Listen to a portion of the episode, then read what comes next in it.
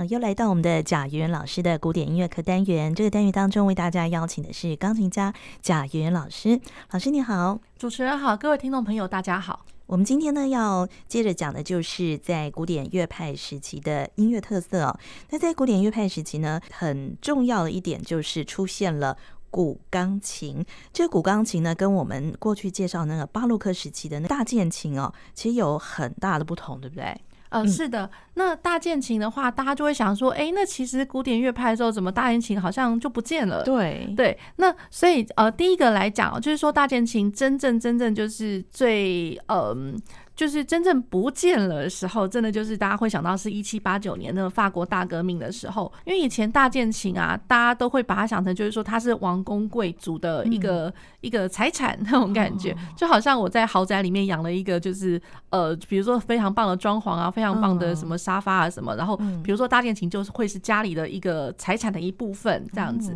对，所以大家会觉得就是说哦，那是高高档的上流社会的的一个产物，所以大家会觉得。呃，在呃法国大革命的时候，当然就人家会愤恨呐、啊，就把它烧掉了，对，把它拿来当柴烧了，所以就是很可惜的一件事情。可是当然就是说，也不是说全部都烧光光了啦，当然就是一定还会有一些就是留下来这样子。对，那所以也就是说，其实，在早期的呃古典乐派的时候，那有些作曲家他们。的一个会，如果说我们真正去演奏他们的作品的时候，就会发现说，嗯，其实他这个听起来的感觉，比如说快速跑动的东西啊，或者说我的音响效果，似乎听起来是还比较呃比较纤细、比较纤柔的那种感觉。那有的时候可能会比较精致、呃可爱、灵巧那种感觉。有时候大家还会觉得，就是说。嗯，其实好像这个音乐，我好像还是可以用大键琴来弹，所以其实也真的是如此。就是说，以前在。嗯，在比如说巴洛克的晚期，然后跟那个古典乐派在交界的这个时间点，那即便是过了一七八九年，那其实他们有些作品，如果说呃作曲家身边或者说演奏者身边还是有这个大键琴这个乐器的话，还是一样可以拿来演奏的。嗯、对，所以我觉得这个大键琴的那个时间点呢，只是说就是巴洛克时期是大量流通，那然后在古典乐派，因为呃那个音乐来讲的话，可能跟人也很切合，那所以跟人切合的话，那就是跟人的平常的一些生活也很契合了。嗯、那生活上面的话，那我会觉得就是呃，大家就会觉得说，哎、欸，那是说不定这个音乐也是可以很亲近的。嗯，好，然后再过来就是说到呃呃古钢琴哦，嗯，那古钢琴第一个开始出现的时时间点，应该就是在那个呃这一七零零年的时候。哦，所以老实讲，其实这个一七零零年，嗯，这好像。呃，还在巴洛克的一部分的时候，对，对，那他最早最早出现一七零零年，那然后当然就是说，呃，他的那个呃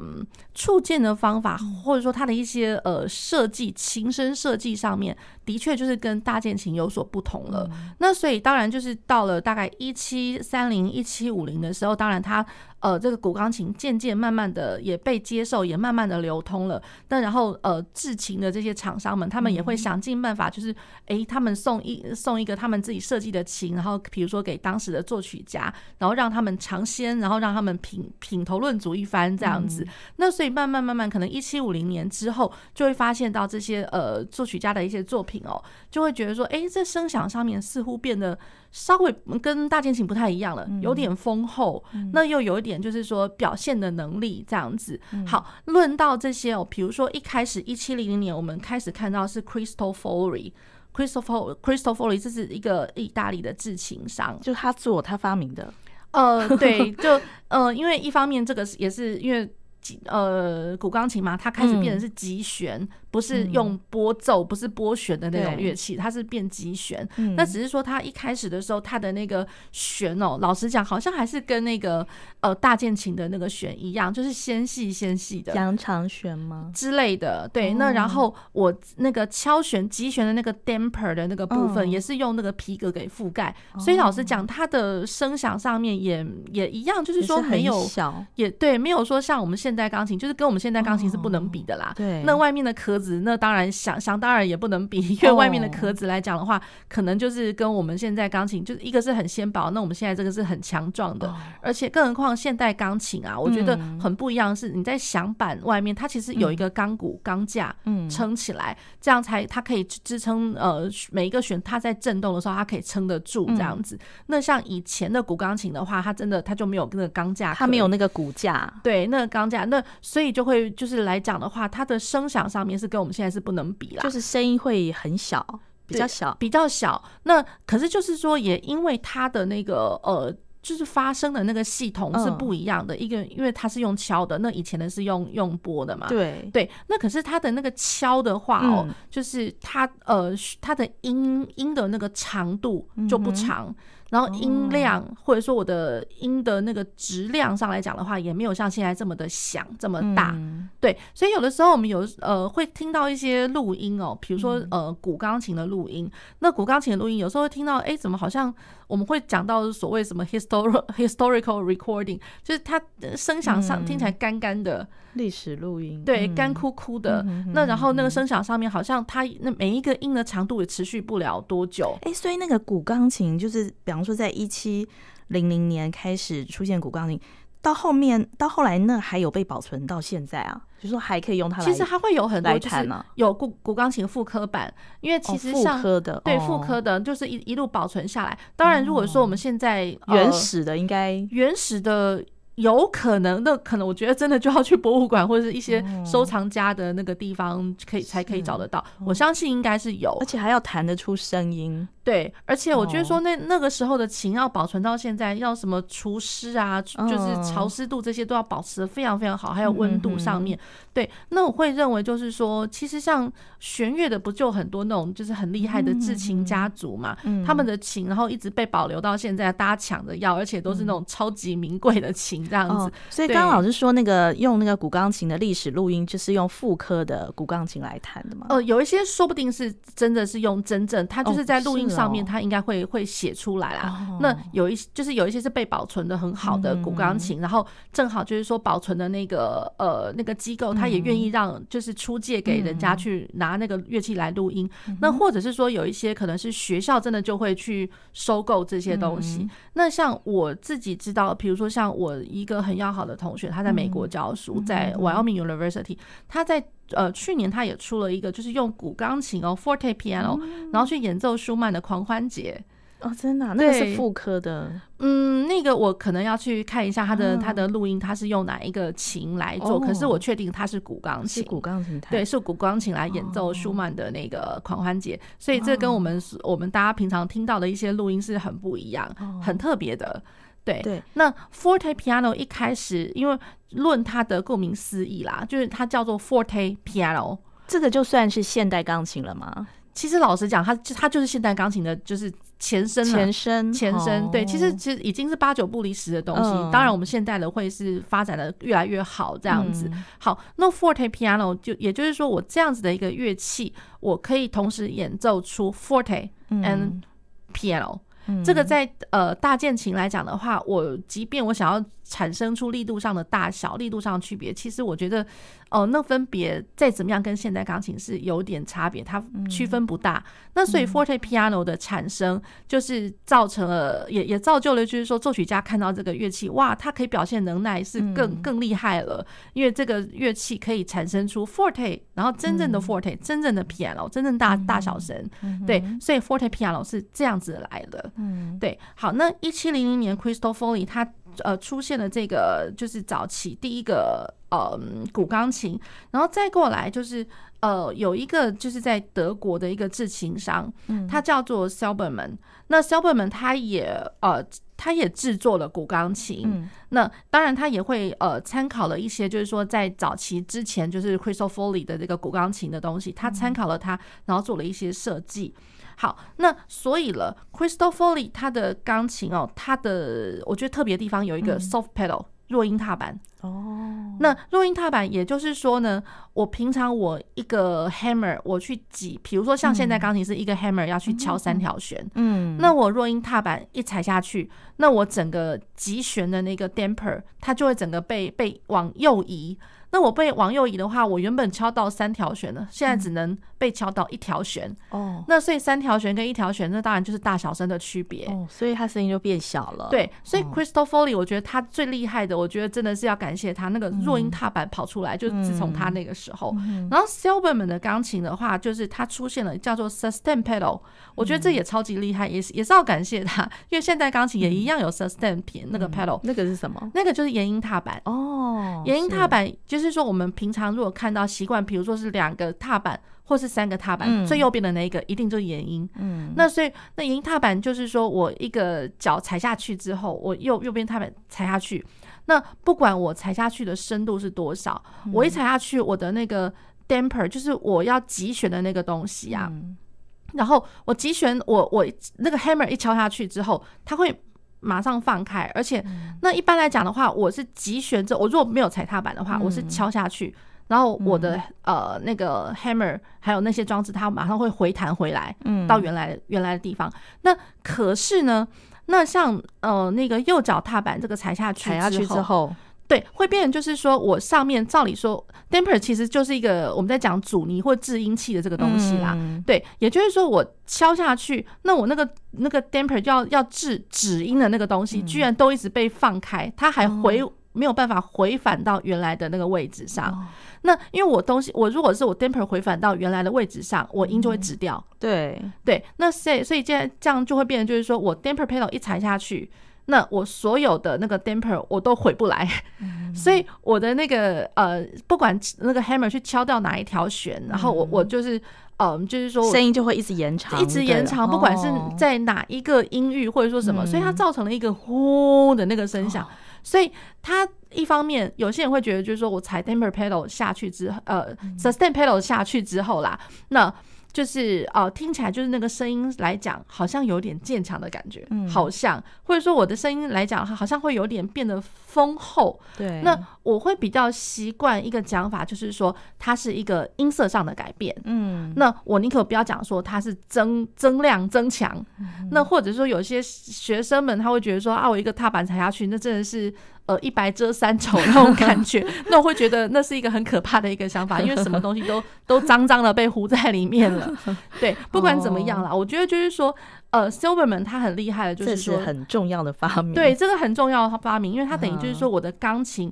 不再只会是一个单一的色彩，对，它可以用一个很不一样的一个声响色彩。出现这样子，好，那我们再为大家选播一首音乐啊。我们今天呢，先来听的就是海顿的作品，对不对？啊、呃，是海顿的钢琴奏鸣曲，嗯、然后是他的作品四十一，Hoboken Number，就是 H O B。这个我们之后会讲，就是说，嗯、呃，他的作品代号是 H O B，然后是呃，作品是十六之四十一，呃，降 B 大调第一乐章。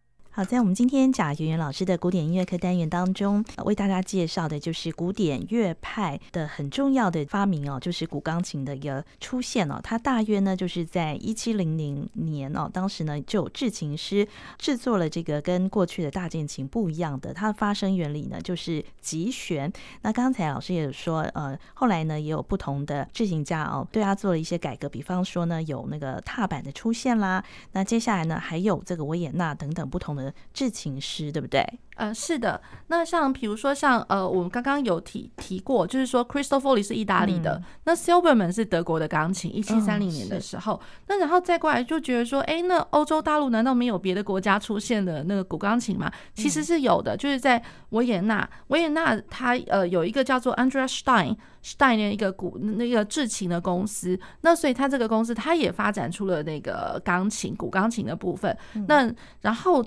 讲到维也纳，大家就会想到，就是说，哎，维也纳，对啊，我海顿啊，莫扎特啊，嗯，没有错。那所以就是说，文献都可以找得到哦。就是说，像在莫扎特他莫扎特他创作这些乐曲的时候，他一开始，当然他身边有的是那个 Cristofori。那 Cristofori 他会认为，就是说。嗯，这台古钢琴好是好，可是好像也没有办法呈现出他完全他想要的一个东西。嗯、那不管是说论音色，我觉得他可能最挑剔的是一个音色啦，因为音色等于就是会是一个呃，就是表述他的一个情绪、情感上的一个媒介这样子。那既然这个钢琴不是很好，那然后再过来，他有机会去接触到了 Andreas Stein，那 Stein 然后就给他的一个古钢琴。那古钢琴后来那个那个莫拉特他就特别特别欢喜哦，因为他发现就是说哇这。这个琴的声音，它可以呃显露出一个很纤细、很精致、很清澈的一个声音。然后它最最为人所道的，就是说，因为它的触键，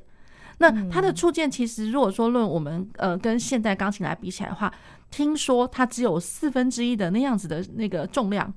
哦，那那所以四分之一，然后很轻，然后所以包括它的就是我们在讲所谓的 action，因为我们弹琴哦，怕就是最怕最怕就是弹到就是说。呃，就是这个钢琴，然后会跟人家抱怨：“天哪，这好重，我怎么弹不动了？”那种感觉，弹没多久，我撑不下去了。天哪，快速音群，因为所谓的弹不动，就是啊，因为有有的时候一个琴键的一个重量，我我我弹下去，一开始没多久，嗯，发现它很重，好，很重之外，再来就会觉得就是说我声音好像很闷。那你越觉得就是说，哎，这什么？这声音怎么这么闷呢？传不出去。那传不出去，我就是不是我要用多一点的力气，或是推一下，或是什么的？对。那越这么想，越越越越累。对，越累。那所以有的时候，老实讲，有的时候可能会会是一个错觉啦。嗯。对，就是说，因为那个钢琴的声音在在都会跟呃，我觉得跟场地也会有点关系。那场地，然后加上就是说我弹的那个。嗯，比如说我前面是不是已经练了很久的琴，嗯，或者说我整个弹奏的曲目上面是不是我前面已经弹了什么样的东西，嗯，然后造就了我现在弹这个东西会觉得弹不动。嗯，我觉得很多很多种可能啦，嗯，对。可是我会觉得就是说那个 Stein 的 piano 真的就是造福的大家，嗯，所以呃。嗯，无怪乎啦，就是说，比如说，呃，一个莫扎特，然后莫扎特他就会，呃、他很喜欢这个这样的钢琴，对，因为他的作品里面多多少少都会有一些快速音群，嗯、比如说快速的上去下来的音阶，或是爬音。对，那然后再过来就是说，有的时候偶尔他会有一些就是和声上面，嗯、那和声上他又不会觉得说弹下去觉得太吵或太丰厚、嗯、很抢戏那种感觉，嗯、所以这些东西，然后音色又又很甜美，嗯、对，那所以就是莫扎特他特别特别喜欢这样子的一个乐器，这样子，对，好，那然后讲到就是说这是维也纳的琴嘛，那然后再过来了。还有一个英国人，英国人也做琴了。嗯，对，那英国人那其实早期的，其实，在 Clementi 那个时候，英国也有一个琴，也也有琴。那然后呃，讲到英国的一个琴商哦，比如说 Clementi 他自己有有他自己的厂牌的琴。嗯，然后再来就是说有一个呃厂商叫做 John Broadwood，布呃布洛伍德，那有有人这样翻 John Broadwood，然后他的那个古钢琴，然后。讲到 John Broadwood 会一直让我联想到一个一个作曲家，嗯，贝多芬。哦，为什么呢？贝多芬，那尤其是大家如果说呃有机会去听到贝多芬的一个作品哦，就是他的奏鸣曲，晚期的奏鸣曲作品哦，是他的作品一零六，叫做 Hammer Clavier。嗯，锤子钢琴。哦、对，如果把它那个翻译成的中文名字叫做锤子钢琴、嗯、（hammer clavier），那其实对啊，本来钢琴就是用锤子在敲嘛，嗯、因为 hammer 嘛。对啊，是讲讲开玩笑的啦，就是 hammer 在在击弦。嗯、那所以贝多芬那时候写作 hammer clavier，其实他他用的他身边有的那个琴，他、嗯、的那个。他联想的就会是 Broadwood 的钢琴。哦，对，所以想当然尔，如果说大家有机会去听到那个作品的话，一开始的当的当梆梆梆梆，的当的当的当的当，就是呃，它是强而有力的。哦，然后和声上面都非常的丰厚。很具戏剧感，很具爆发力。哦，对，所以了，就是 Broadwood 的钢琴，当然就是说那个时候的 Broadwood 跟我们现在的 Broadwood 可能来讲的话，或者说跟现在的钢琴比较起来啦，当然还是我觉得那爆发力还是我们现在比较厉害。嗯，可是，在他们那个时候的那个每一个古钢琴比较起来的话，Broadwood 是了不起的了。哦，所以那个钢琴的演进就是它的这个表现力越来越好。对，越来越好。所以，呃，之所以贝多芬有的时候他我们会讲到，就是说，哎，谈到贝多芬的作品，他根本就是把钢琴当做管弦乐团来来来着。哦、对，所以管弦乐团那么多人，那么丰厚的一个声响，嗯、他认为就是说我钢琴自己一个乐器都可以做得到了。所以，钢琴真的就是乐器之王这样子。嗯、对，实在就是因为他身边有的这个钢琴，他就是可以有这个能耐。哦，所以到贝多芬时期是已经就是我们现在看到的那个钢琴的一个样子了吗？还是说还没？呃，其实差不多了耶。他的音域上，哦、或者说他的踏板上面，其实都都是差不多的了。哦、音域也，音域至少也是六个半左右的一个八度。哦、是，对，我们现在是八个，呃，八个嘛。然后，嗯、对啊。就是我觉得音域上面来讲的话，已经是差不多的了。哦，所以到这个时期已经发展成熟了，这样子。对，蛮成熟的了。哦，对，就是一个古钢琴的大概的一个演进的过程哈。是对。那我们呃刚才听的是海顿的作品，我们接下来再为大家介绍的是，呃，我想要跟各位呃介绍一个作品，就是海顿的那个钢琴协奏曲，钢、嗯、琴协奏曲的 D 大调，它是第一号，然后 D 大调。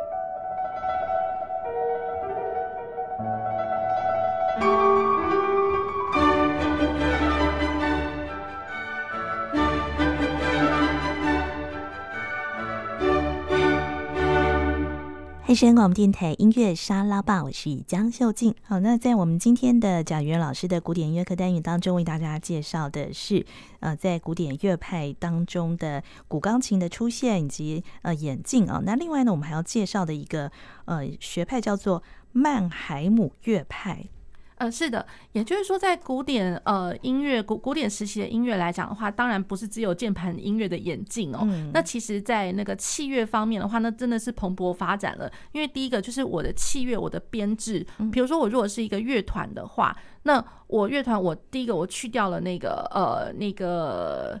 大键琴的部分，嗯，那我去到大键琴，那反而我取而代之的是他的乐团，比如说我的 size 增长了，我弦乐多了好几个人，每一个声部都各多了一一两个人，然后加上我的木管乐器都进来了，那木管乐器，然后它的那个表现能力是比起以前更厉害的了。对，那所以就是说，我的乐团，我整个表现能力都变变强了。那所以乐团表现能力变强，然后加上那我乐团的人变多了，那我一定要有一个很厉害的人来带他嘛。对，那所以就是说，在古典乐派的时候，我觉得有一个很有趣的一个现象，就是说作曲家哦，他们在呃。不见得就是说他们已经成名了，可能就是说他们还在慢慢就是在追寻音乐的道路上面，他们到处就是找工作啊或者什么的。那那个时候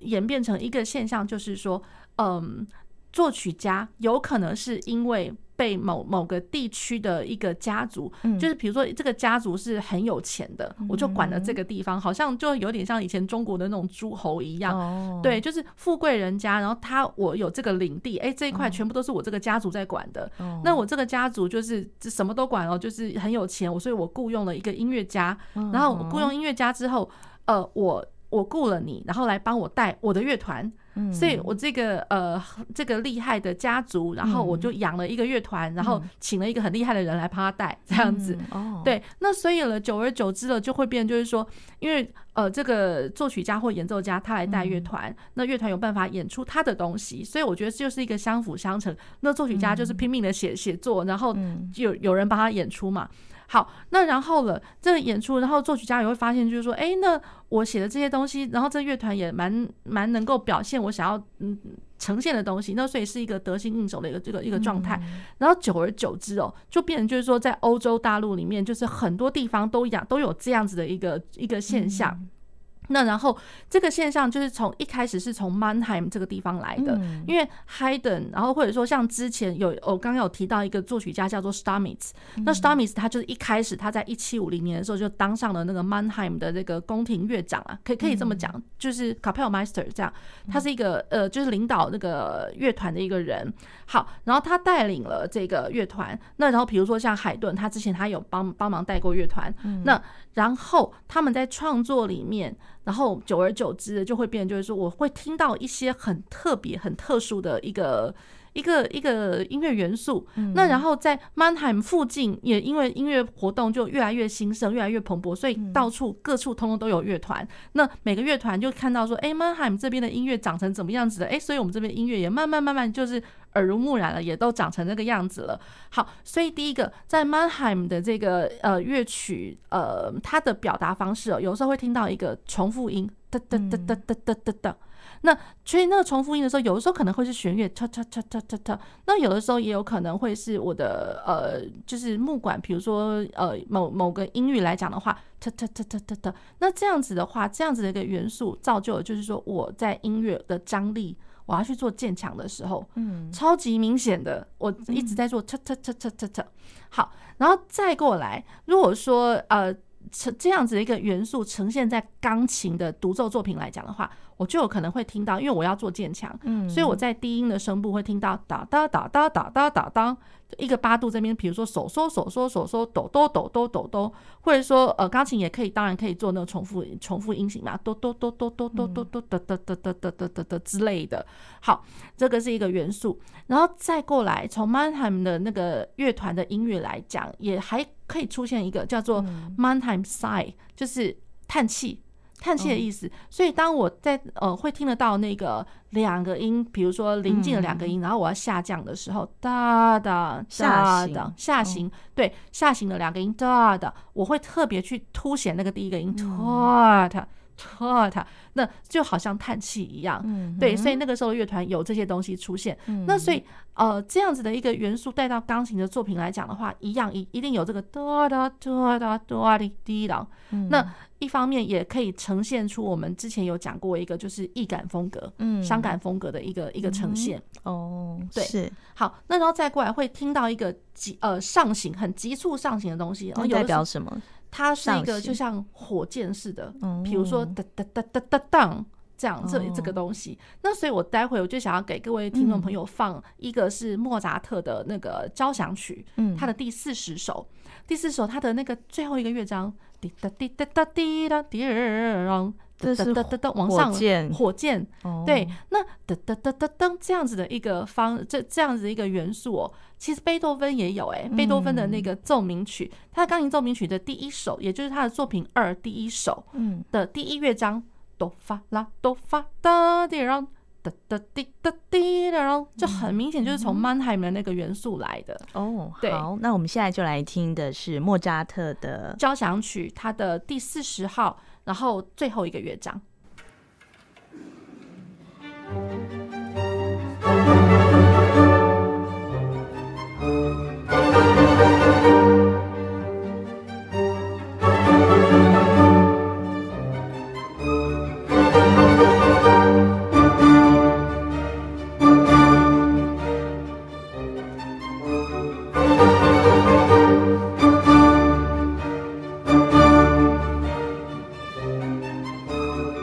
刚听到的是莫扎特的交响曲作品四十的最后一个乐章哦，它一开头的音型就是老师讲的那个火箭音型，就是往上冲的那个音型。哦，那贝多芬另外在他的钢琴奏鸣曲的第一号里面，是不是有这样的一个音型？呃，是的，就是在贝多芬钢琴作品的呃作品二的第一号的第一乐章就有喽。而且它除了火箭音型之外，还有哆哆哆哆哆哆瑞哆西嗦咪，就是在它的什么？那个就是